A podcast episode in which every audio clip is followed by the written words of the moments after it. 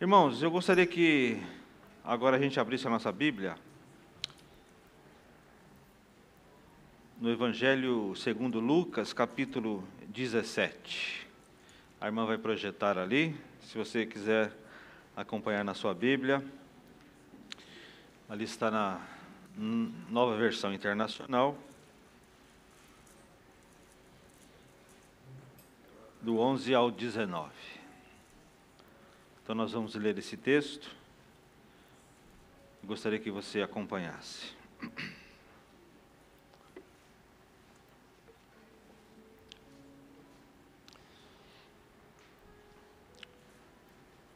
Aqui diz o texto que dez leprosos são curados. Versículo 11 assim diz a palavra do Senhor. A caminho de Jerusalém, Jesus passou pela divisa entre Samaria e Galiléia. Ao entrar no povoado, dez leprosos dirigiram-se a ele. Ficaram a certa distância e gritaram em alta voz: Mestre, Jesus, mestre, tem piedade de nós. Ao vê-los, ele disse: Vão mostrar-se aos sacerdotes. Enquanto eles iam, foram purificados. Um deles, quando viu que estava curado, voltou louvando a Deus em alta voz, prostrou-se aos pés de Jesus e lhe agradeceu. Este era samaritano. Jesus perguntou: Não foram purificados todos os dez? Onde estão os outros nove? Não se achou nenhum que voltasse e desse louvor a Deus, a não ser esse estrangeiro? Então ele lhe disse: Levanta-se e vá, a sua fé o salvou. Amém. Que Deus possa nos abençoar nesta manhã. Eu gostaria que você fechasse mais uma vez os seus olhos. Nós vamos orar nesse momento. Eu queria que você se desligasse de tudo aquilo que não tem nada a ver com a palavra de Deus agora, com este culto que nós prestamos a Deus, mas que o seu interior, que a sua mente, que o seu coração pudesse estar ligado na palavra do Senhor agora. Senhor, nós te agradecemos. Te agradecemos a Deus porque tu és um Deus amoroso. Tu és um Deus bondoso. Tu és um Deus cheio de graça, cheio de misericórdia. Nós te louvamos esta manhã porque o Senhor nos trouxe até aqui a sua igreja, Pai, a tua casa, para que juntos estivéssemos adorando a Ti, para que juntos estivéssemos adorando o Teu nome, para que juntos estivéssemos, ó Pai, a Deus, comunhão uns com os outros. Como é bom pertencer a uma família. Como é bom pertencer à tua família, Senhor. E nós te agradecemos por isso. E nós te agradecemos, ó Deus, também porque nessa manhã nós temos o privilégio e a liberdade de ouvir a tua voz, de ouvir a tua palavra. E nós te pedimos, ó Pai, em nome de Jesus, o nosso Senhor e Salvador, que dos mais altos céus, o Senhor possa, Deus, derramar das tuas bênçãos sobre nós. Que a tua palavra, Deus, possa entrar e possa, possa preencher as lacunas vazias do nosso ser, do nosso coração, Senhor. Ah, Deus, se houver alguma preocupação, tira agora, Pai, em nome de Jesus, para que possamos estar atentos à tua voz, atentos à tua palavra nesta manhã, e que, ó Deus, ao recebermos a tua voz, ao recebemos a tua palavra, Senhor, em nosso coração, nesta manhã, Deus, ela venha transformar a nossa vida naquilo que precisa ser transformada. Ah, Deus, nós entregamos todo o nosso ser diante do teu altar, diante de ti, Pai, entregamos a nossa vida e te pedimos, nesta manhã, com humildade, Senhor, que o Senhor, Deus, nos renove, que o Senhor nos alimente, que o Senhor nos capacite a viver a verdadeira vida cristã.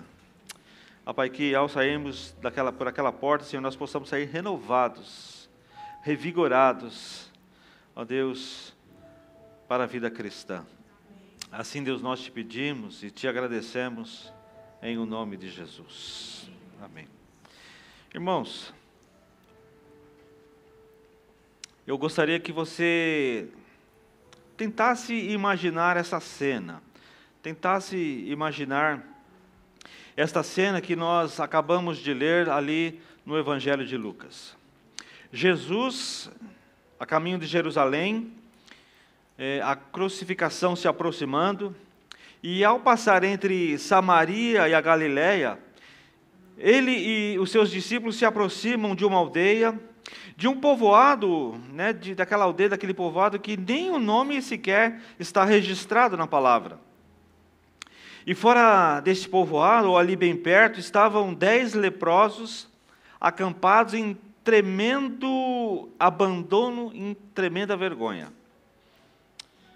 E claramente nós lemos lá no texto, é, nove desses leprosos eram judeus, e um deles apenas era samaritano. Eu não sei se você entende, se você se recorda, que nós já falamos aqui, mas é, os judeus, eles, naquele tempo, eles nem se aproximavam dos samaritanos, nem encostavam nos samaritanos. Muito menos viviam com eles, eram pessoas completamente, viviam completamente em oposição. Mas aparentemente o sofrimento comum desses dez é, havia juntado eles naquela dor que eles, naquela doença que eles compartilhavam. Então, o judeu não se dava com o samaritano, samaritano não se dava com os judeus, mas aqueles homens ali leprosos, parece que é, aquela dor que eles compartilhavam fazia com que eles vivessem juntos. E se você já se importou em estudar sobre essa doença, essa doença que assusta, a lepra, então você consegue imaginar em que condições, vamos dizer assim, sórdidas, em que condições sofridas, em que condições subhumanas viviam aquelas pessoas que por ela era acometido. Aquelas pessoas, aquelas pessoas que eram é, acometidas por essa doença, elas viviam num desprezo total. Todos nós sabemos que, apesar de nós vivermos lá no terceiro milênio, é, é, e da questão dessas, dessa doença ser tratada é, sobre outro aspecto, sobre outra ótica, até mesmo hoje né, nós não conhecemos como lepra, e sim como é, a palavra hanseníase. Né? Nós sabemos, por exemplo, que existem organizações não governamentais, as ONGs, que é, trabalham com essas pessoas. Eu tenho uma irmã que durante muitos anos ela trabalhou numa ONG que é, lutava pela, pela dignidade, pela saúde de pessoas que tinham a hanseníase. E ainda existe muito preconceito com relação a essa doença. Mesmo nós, no terceiro milênio, ainda existe um pouco de é, preconceito. E esse preconceito se desenvolveu por causa daqueles que foram obrigados a viverem em colônias, nesses no recôndito desse país, que viviam até mesmo à margem da sociedade e tinham uma vida muito difícil. É, hoje não existe mais essas colônias, foram extintas, foram abolidas, mas isso ajudou as pessoas a terem um preconceito contra esses doentes. Mas mesmo assim, essas pessoas que eu estou falando que viviam no Brasil, nessas colônias, eram como habitantes de palácios, se comparados às repugnantes condições em que viviam aqueles dez leprosos, daquela, perto daquela aldeia em que Jesus passou, nos dias de Jesus ali. Então, eles não possuíam qualquer tipo de cobertura social, fosse do governo, fosse de organizações que naquela época não existiam. Eles não tinham qualquer tipo de benefício, eles não tinham auxílio doença, não tinham convênios médicos, não tinham internações hospitalares, eles não tinham suporte social algum. Tinham sido abandonados e abandonados completamente pela sociedade. Eram os excluídos sem teto da época, obrigados a viver num acampamento longe da cidade. Se você ler lá é, Levítico, você vai entender isso. E a lei exigia que os leprosos ficassem à distância de pelo menos 100 metros dos outros que não eram enfermos. E quando uma pessoa é, passava perto ali deles, eles, os doentes, tinham que gritar: impuro, impuro. Veja que humilhação. E dependendo da duração e da gravidade da doença, uns tinham perdido talvez os dedos das mãos, dos pés, orelhas, dentes, braços, nariz. A pele possuía lesões, a pele estava é, com mau cheiro e aspectos insuportáveis de se olhar. Esses homens mendigavam, pediam e ingeriam comida que os outros nem sequer queriam olhar. Provavelmente viviam do lixo. Porém, amados, o que provavelmente mais atormentava esses homens, é, esses homens excluídos, era a lembrança é, das coisas que eles viviam, que tiveram que abandonar quando o sacerdote declarou eles como impuros, como leprosos. Eles prov provavelmente perderam esposas que eles amavam, perderam filhos que eles adoravam, que eles costumavam brincar, e coisas desse tipo de pessoas comuns, de coisas comuns, de vidas comuns. Muito, muitos provavelmente perderam os seus lares, perderam a carreira, perderam o respeito, perderam a dignidade e qualquer esperança de serem úteis. Eles eram considerados pessoas afastadas, excluídas, inúteis, por causa daquela doença. Alguns deles provavelmente tinham sido, é, haviam sido judeus fiéis, enraizados na religião judaica.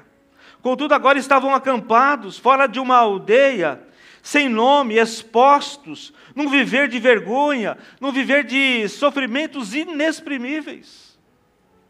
Não, não ache que é exagero, meus irmãos. Isso acontecia. Tente imaginar isso. Por isso que eu falei, tente imaginar esta cena. E as escrituras, amados, ela tipifica uma coisa. As Escrituras mostram que o leproso, é, mostram o leproso como um tipo de pecador vivendo em desonra, debilitado e gasto pelos terríveis efeitos do pecado. Não é que o leproso fosse um pecador, mas o leproso, ele tipificava um pecador desonrado. Tipificava. Amados, em muitas igrejas nós notamos alguns lugares no auditório ocupados por antigos, entre aspas, leprosos. A lepra do pecado custou muito a muitos deles.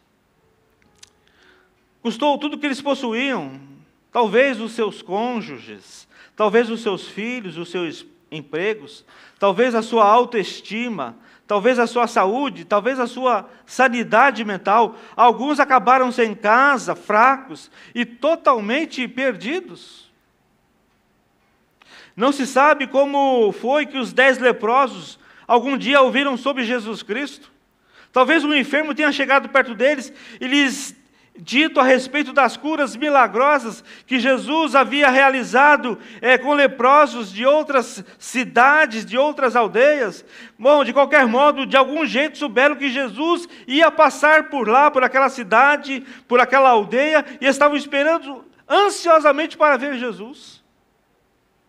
Havia, eu creio, uma grande expectativa daqueles dez homens pela aproximação, por eles quererem ter um contato, ver, se aproximar de Jesus Cristo. Amados, tente mais uma vez imaginar esta cena. Eu acho que é muito importante para nós. Lá estão eles, sentados, o mais perto possível que eles poderiam se aproximar daquele caminho, daquela estrada mas mesmo assim, muitos metros afastados, pelo menos uns 100 metros, passaram a noite toda acampados, esperando a, com aquela expectativa de poder ver Jesus passar. Amados, que imagem cruel, que imagem dolorosa deve ter sido aquela. Dez homens, talvez imundos, maltrapilhos, talvez cheirando mal,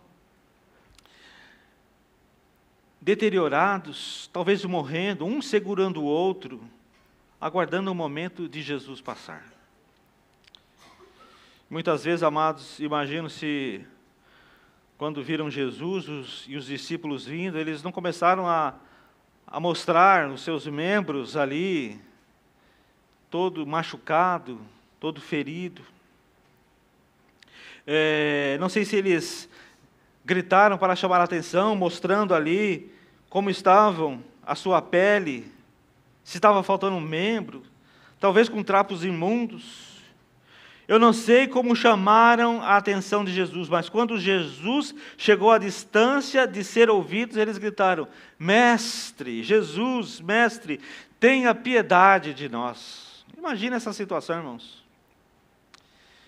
Eles não pediram dinheiro, eles não pediram para ir para o céu quando morressem, eles gritaram apenas pedindo misericórdia, pedindo clemência, pedindo piedade. Era como se eles estivessem implorando: Jesus, como o Senhor pode ver essa cena? Como o Senhor pode olhar para esses dez homens aqui, nessa visão tão triste, dantesca, e não ter misericórdia? Como o Senhor pode nos recusar? Como o Senhor pode permanecer à distância de nós? Jesus, Mestre, tenha piedade de nós. E é bem certo que Jesus não recuou, é bem certo que Jesus não se desviou nem por um instante desses homens. Jesus, pelo contrário, olhou nos olhos de cada um e com grande compaixão disse: Vão mostrar-se ao sacerdote é, lá na cidade. Vão se mostrar aos sacerdotes. Agora imagine, irmãos, o que deve ter passado na mente daqueles dez leprosos. Ora, ele sabia que Jesus era talvez o Messias, mas era um homem que fazia milagres, era um homem que curava pessoas, era um homem que fazia multiplicação de pães, era um homem que é, fazia acontecer. E aí eles estão lá esperando Jesus passar, com aquela expectativa de serem curados, eles não queriam nem nenhuma coisa, eles não pediram bens materiais, eles pediram para que Jesus tivesse clemência, misericórdia deles, e quando Jesus chega para eles, fala assim: vai se mostrar ao sacerdote. Eu fico imaginando o que deve ter passado pela mente daqueles homens. Voltar para o sacerdote. Ora, foi o sacerdote que nos examinou e nos declarou impuros.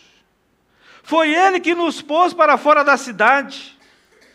Se nós todos em dez aparecemos na sua porta, ele com certeza vai dar ali uma olhada e zombar da nossa imprudência.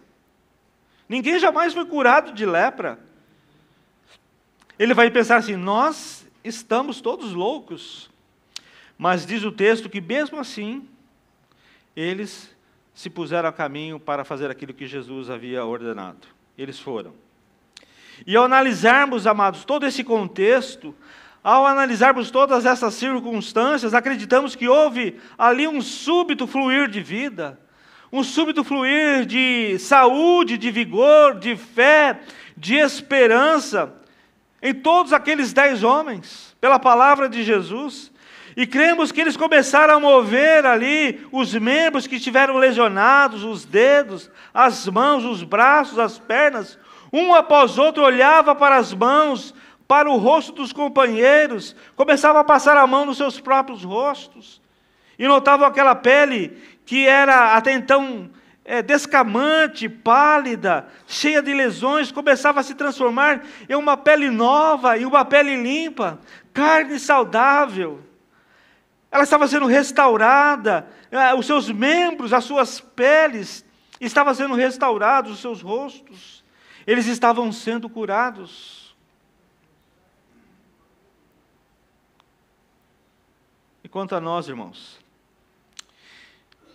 ao olhar isso, tentando estabelecer um, um paralelo entre uma coisa e outra, entre a nossa vida e a vida daqueles homens, entre o nosso contexto e o contexto deles, será que nós recordamos da hora que Jesus teve misericórdia das nossas vidas, de como nós nos sentimos purificados do pecado? É certo que nós exultamos por sentirmos o seu poder purificador em nós. Eu creio que a maioria de nós, ou quase todos nós, deveríamos ter essa recordação, essa lembrança de quando nós nos convertemos e de quando Deus nos purificou dos nossos pecados.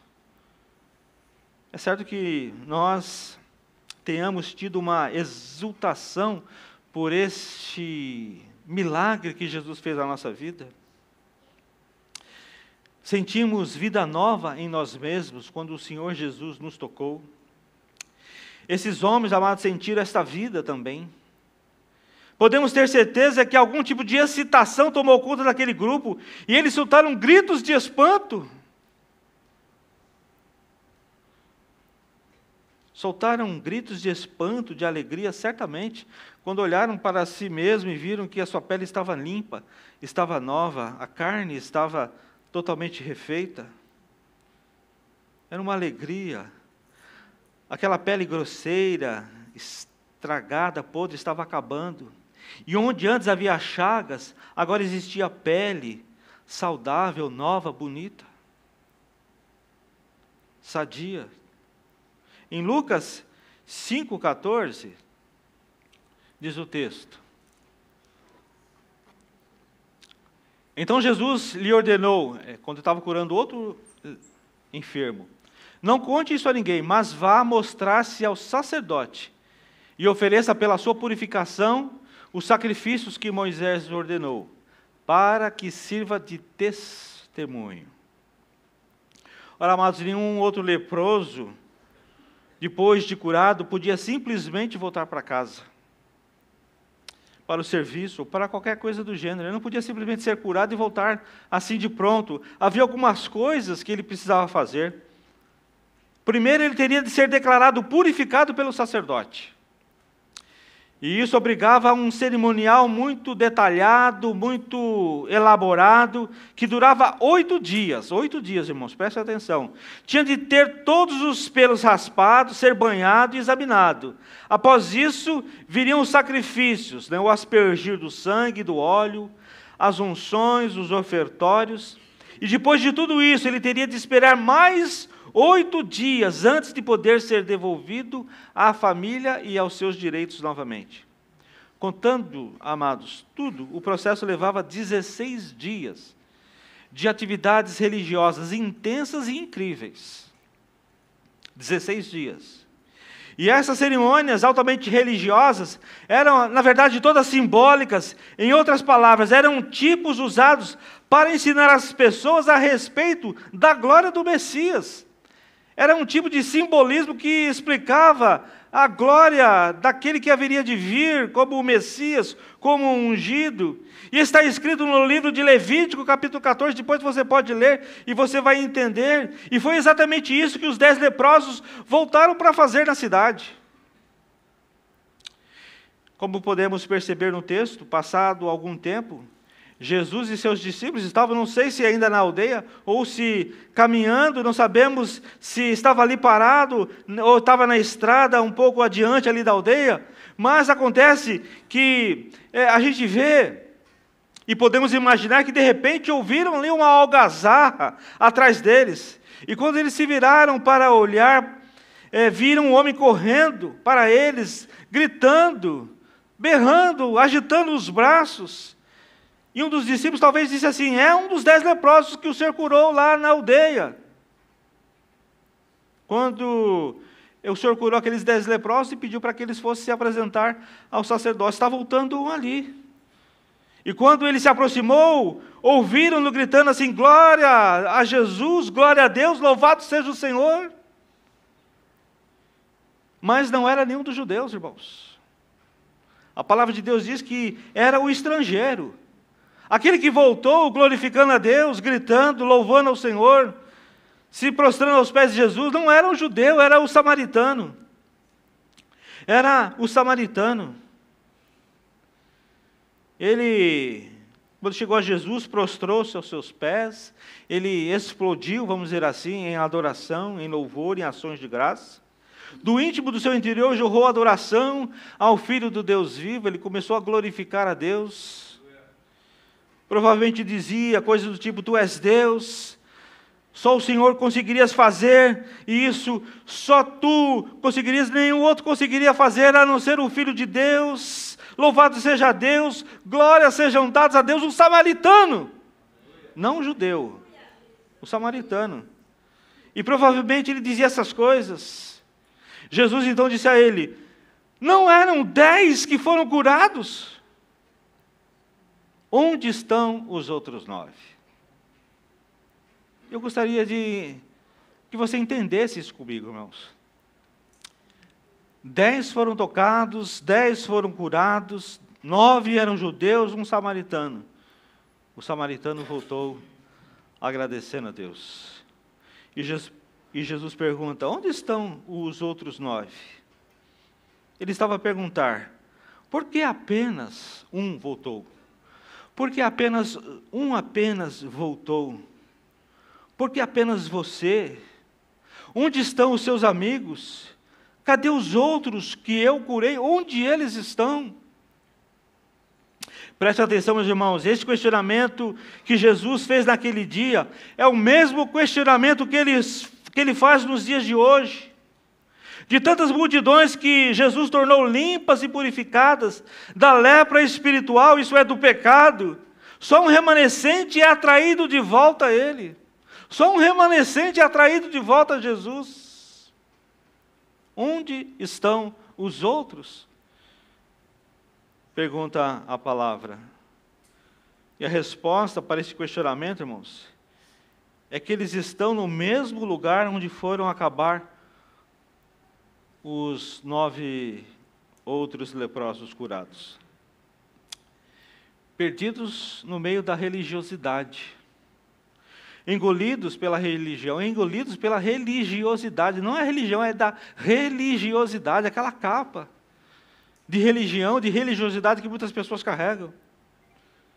E se nós cremos na estatística da Bíblia, essa história do Evangelho de Lucas mostra que 90% daqueles que são tocados por Jesus acabam voltando para uma igreja sem vida, uma igreja árida. Nunca chegam de fato a Jesus, pois ficam perdidos na religião e ficam perdidos na religiosidade. Ora, aqueles nove ex-leprosos que foram curados por Jesus estavam ansiosos para retornarem à normalidade das suas vidas. Provavelmente disseram: preciso voltar para minha esposa, preciso voltar para os meus filhos, preciso voltar para a minha família, para os meus negócios, para o meu trabalho. Quero de volta o meu respeito próprio, quero voltar à sinagoga e estudar sobre a vida do Messias. Você pode pensar no que há de errado nisso tudo. Não, não há nada de errado. Em prover o sustento para a sua casa, em se aprofundar no conhecimento da palavra de Deus. Mas tudo isso perde o significado se primeiro não se conhece de fato aquele que providenciou a cura, que é o Senhor Jesus Cristo. Em Lucas 5,14, como nós lemos, nós vemos que a ida ao sacerdote, o ritual de purificação era para servir de testemunho, de testemunho às pessoas. Por muitos anos, esses homens teriam um, um testemunho poderoso, um testemunho de poder. Poderiam passar o resto de suas vidas falando sobre como Jesus simplesmente disse uma palavra e eles foram curados. Talvez ele pudesse dizer assim: já fui leproso, eu estava inteiramente só, sem esperança, sem dignidade, eu estava imundo, sujo, perdido, eu estava entregue à morte, afastado. Aí Jesus veio e me limpou. Aí ele fala assim: faz 25 anos que estou curado, louvado seja o nome do Senhor. Era para servir de testemunho essa purificação. Tudo isso, amados, pode soar maravilhoso, mas o problema aqui é que eles estariam falando de um homem que eles nem conheciam. Estariam testemunhando do poder de um Salvador a respeito do qual eles nada sabiam. Na verdade, eles só viram Cristo de longe, sabiam como ele era, como ele falava, como ele andava, mas nunca haviam se aproximado de Jesus e nem do seu coração. Meus amados, uma das maiores tristezas que nós podemos observar no ministério é ver o apagamento de pessoas que foram milagrosamente é, tiradas, né, libertas de uma vida de pecados terríveis.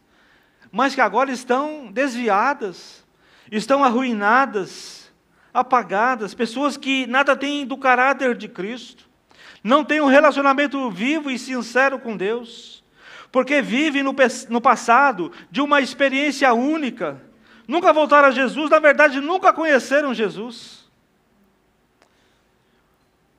E o que importa para o nosso crescimento espiritual, irmãos, para o nosso o desenvolvimento da nossa alma, para a transformação do nosso caráter em Cristo, não é apenas testemunhar o que ele fez, aquilo que ele fez uma vez, num passado talvez muito distante. Não é isso que, que acontece.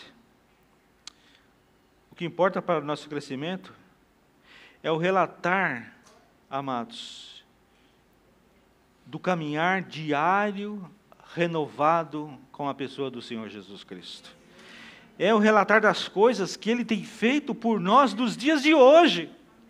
Não o que Ele fez no passado, porque ele, o que Ele fez no passado é maravilhoso, Ele nos salvou, Ele nos libertou, Ele fez grandes coisas na nossa vida, mas é testemunhar do que Ele tem feito a cada dia pelas nossas vidas, é ter mais de Cristo. Nós precisamos ter mais de Cristo, meus irmãos, de relatar as coisas que Ele tem feito pelas nossas vidas, desde que nos convertemos até os dias de hoje, daquilo que Ele vai continuar fazendo nas nossas vidas.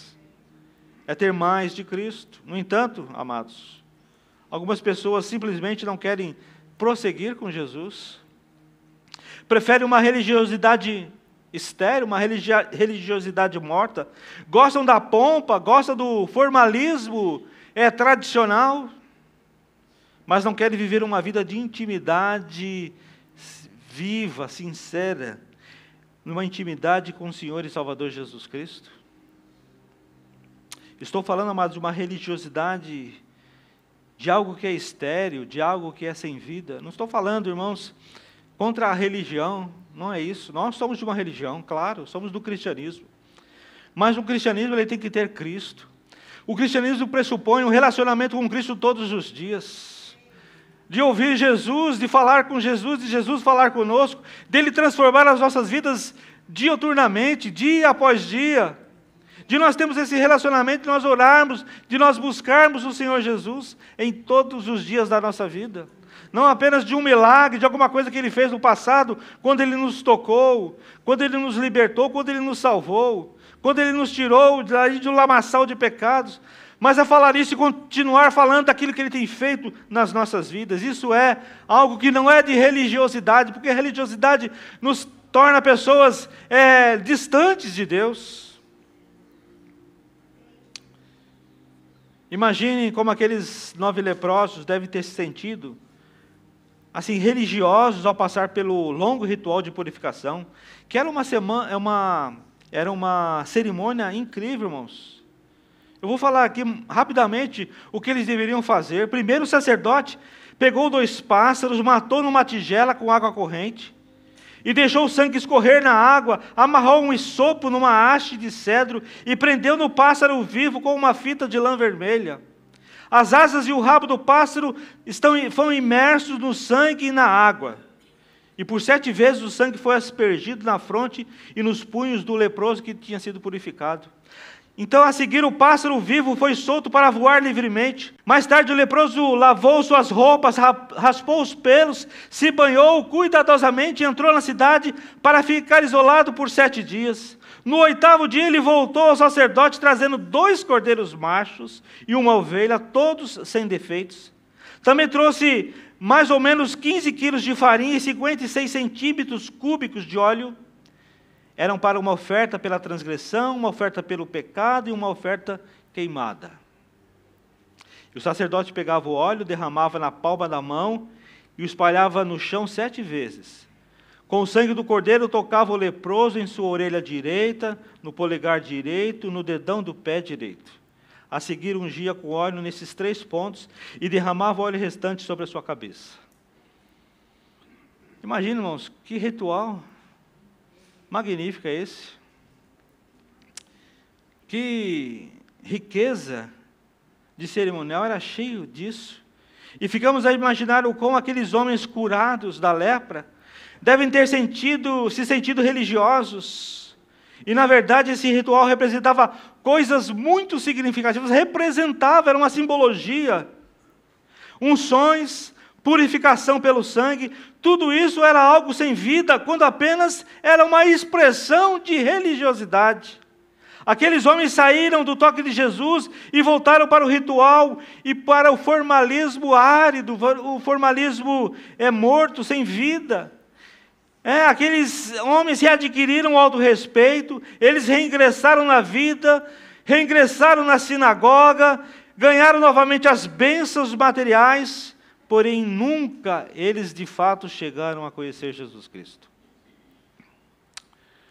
E cremos que Jesus os mandou de volta para esse ritualismo, irmãos, para o sacerdote na esperança de que eles ficassem com fome de conhecer a realidade que estava por trás de todo esse ritual, de todo esse cerimonialismo. O ritual, seu entendimento, era apenas uma religiosidade estéril, vazia e sem vida.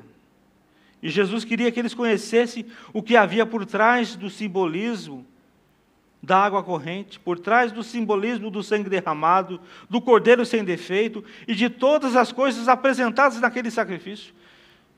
Jesus mandou eles para que eles pudessem ver, pudessem participar, mas pudessem querer entender aquilo que estava por trás de todo o significado, o significado que estava por trás daquele, é, daquela cerimônia. E como não existia em Israel um sacerdote sequer capaz de dizer aos nove leprosos o significado dessas cerimônias, porque eles faziam tudo mecanicamente, por rotina, Jesus queria que os ex-leprosos se voltassem para ele e por ele fossem ensinados. Ele queria aguçar na mente, no coração, na alma daqueles homens o desejo de saber por que, que eles tinham que passar por aquele cerimonialismo, o que, que significava tudo aquilo, e voltasse para ele para que ele pudesse ensinar. E quando gritaram por ele na beira da estrada, dizendo mestre, essa palavra que eles usaram também significa comandante, professor. Eles sabiam que Jesus Cristo tinha toda a verdade. O problema é que eles não tinham sede dessa vontade, dessa verdade. Eles não tinham sede. Eles não queriam saber de nada. Eles só queriam um mestre que pudesse curá-los. Os nove.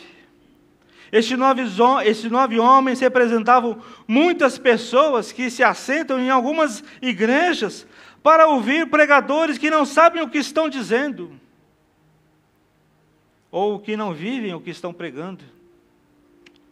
Agora, falando sobre o homem remanescente, o que não era judeu, o samaritano, o estrangeiro, aquele que dentre os dez se vira e volta correndo para Jesus, deixando tudo para trás para adorar e para louvar o Senhor. Falando dele, cremos que ele se conduziu daquela forma porque não estava preso a ritualismos, a formalismos rituais, e ele não teve de desaprender coisa alguma. Observe, irmãos, os outros nove haviam sido criados provavelmente na ortodoxia, porque eram judeus. Suas mentes foram ensinadas desde a infância no ritual e nas cerimônias. Eles estavam presos àquelas tradições. Mas o samaritano, uma vez, tendo visto o sistema religioso, ele não desejou ser como os outros.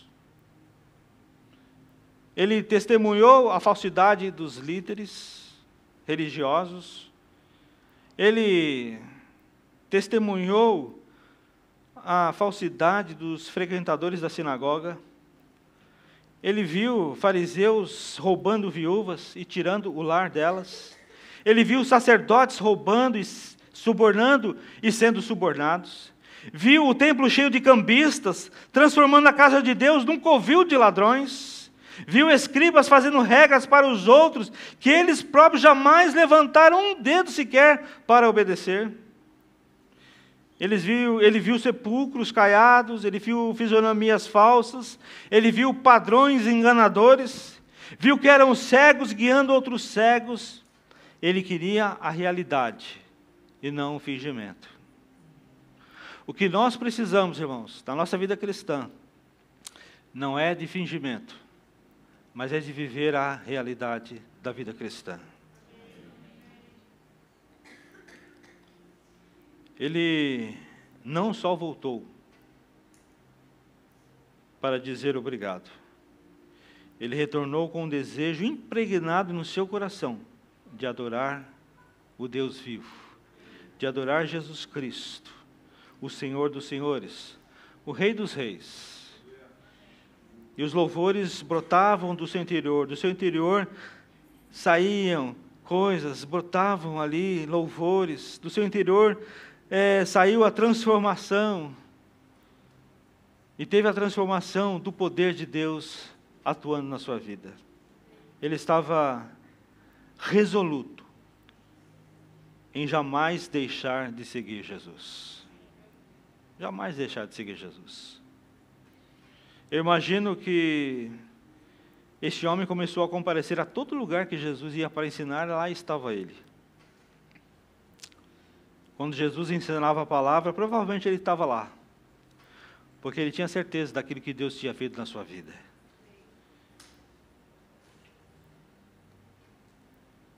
Porém, irmãos, na, a verdade é que nós recebemos, nós recebemos algo que este homem agradecido não pôde receber até então.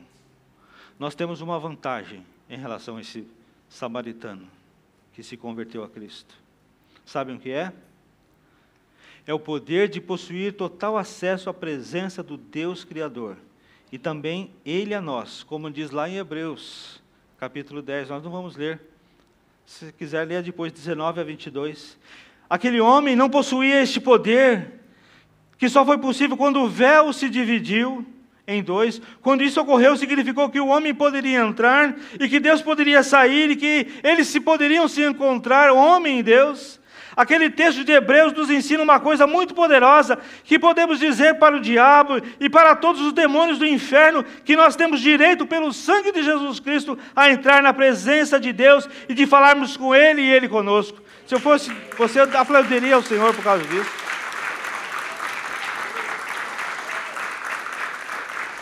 Nós podemos com convicção dizer isso para a região celestial. Nós temos é, nós podemos nos aproximar de Jesus livremente para falar com Ele, de chegarmos ao teu trono da graça do Senhor, nada nos impede mais. Nós temos essa, essa facilidade que aquele homem que reconheceu que Jesus era o Senhor, que Jesus era Deus, nós temos essa capacidade que ele não tinha, nós temos esse privilégio que até aquele momento ele não teve.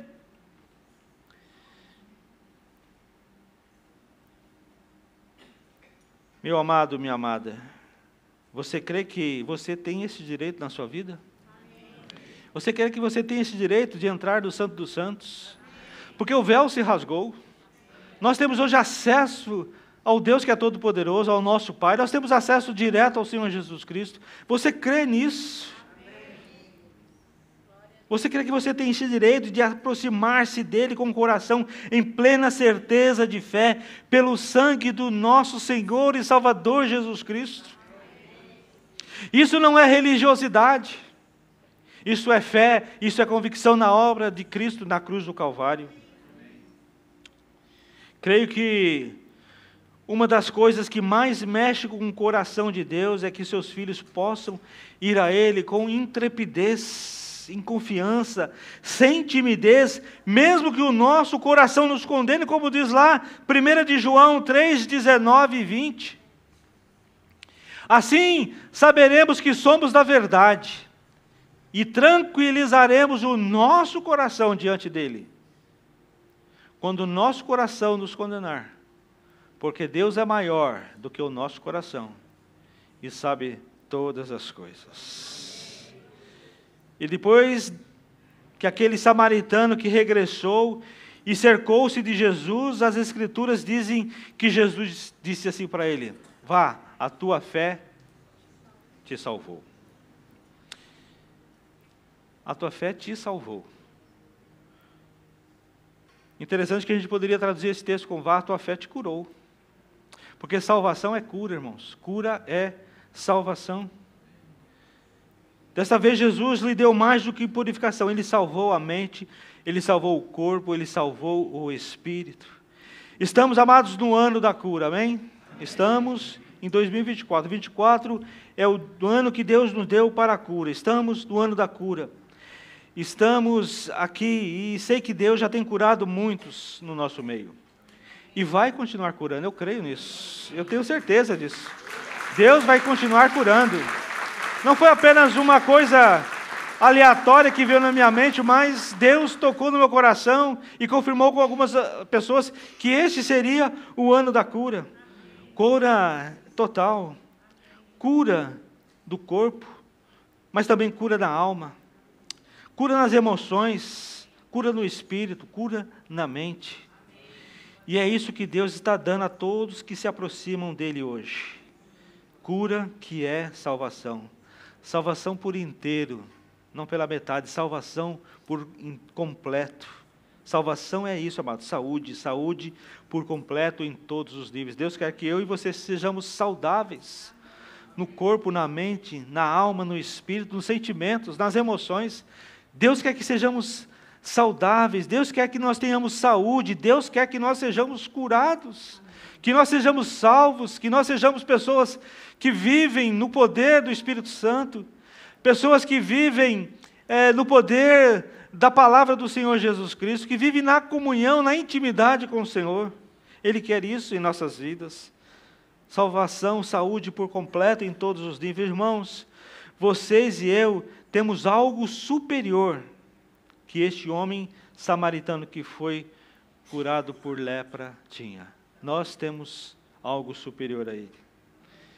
Temos não só uma porta aberta, mas nós temos um Pai amoroso que nos diz: Venha, você está limpo.